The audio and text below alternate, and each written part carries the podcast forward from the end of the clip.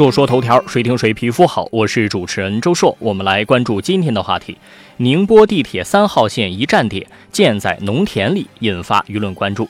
根据央广网报道，浙江省宁波市地铁三号线高塘桥站已建成将近四年，却仍然是孤岛。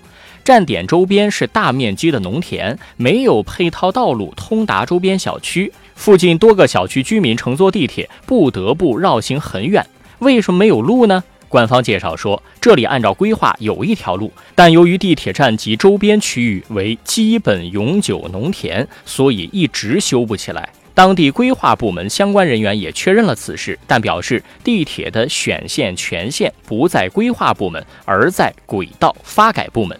地铁规划是一个很严肃的事情，涉及到各个部门，肯定不是一个部门说了算。回应也说的没错，单是交通管理或者规划肯定搞不定，修地铁打通道还有的是部门要参与其中。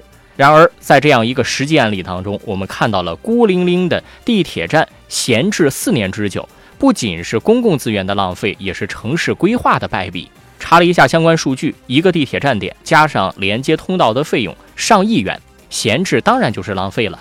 另外就是，既然这个地铁站周边是永久基本农田，那么就不是一年两年的事儿。早在规划之初就应该考虑到基本农田是不能被随意更改的问题。诚然，从城市发展角度，需要一定程度的超前规划。